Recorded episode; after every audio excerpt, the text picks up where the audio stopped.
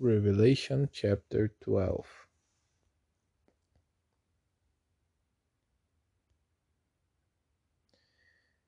The woman and the dragon.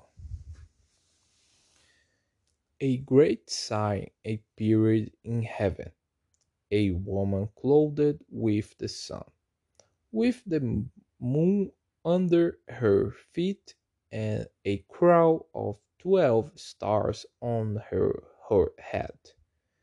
She was pregnant and cried, cried out in pain as she was about to give birth.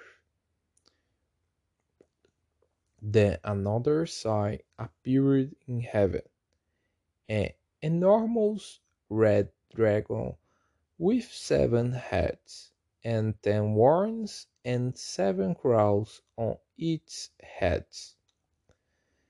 Its tail swept a third of the stars out of the sky and flung them to the earth. The dragon stood in front of the woman who was about to give birth, so that it might devour her child the moment he was born.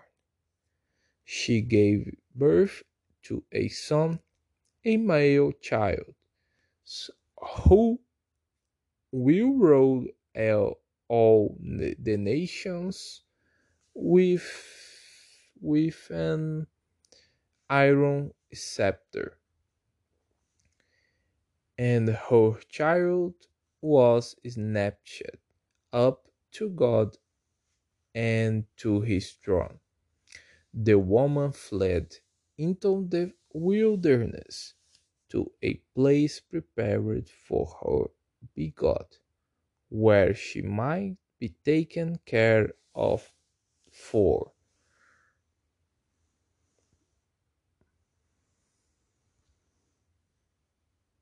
1260 days. The war broke out in heaven.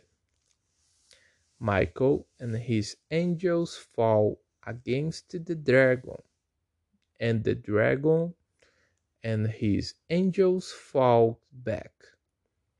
But he was not strong enough, and they lost their place in heaven the great dragon was hurled down.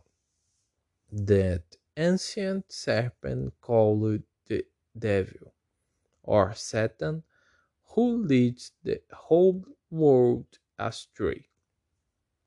He was hurled to the earth, and his angels with him. Then I heard a loud voice in heaven say, now have come the salvation and the power and the kingdom of our God and the authority of his Messiah. For the accuser of our brothers and sisters, who accuses them before our God day and night, has been hurled down they triumphed over him by the blood of the Lamb and by the word of their testimony. They did not love their lives so much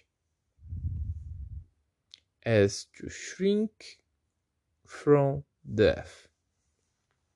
Therefore, rejoice, you heavens and you who do deal in death.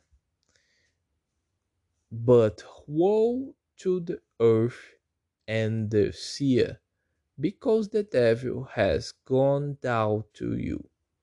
He is filled with fury, because he knows that his time is short. When the dragon saw that he had been hurled to the earth. He pursued the woman who had given birth to the male child. The woman was given two wings, two wings of a great eagle, so that she might fly to the place prepared for her in the wilderness, where she would be taken care of for a time, times and half a time, out of the serpent's reach. Then from his mouth the serpent spewed water like a river to overtake the woman and swept her away with the torrent. But the earth helped the woman be opening its mouth and swallowing the river that the dragon had spewed out of his mouth. Then the dragon was enraged at the woman and went off to wage war against the rest of her offspring, those who keep God's command and hold fast their testimony about Jesus. Jesus be the Lord of your life. Lech Leha.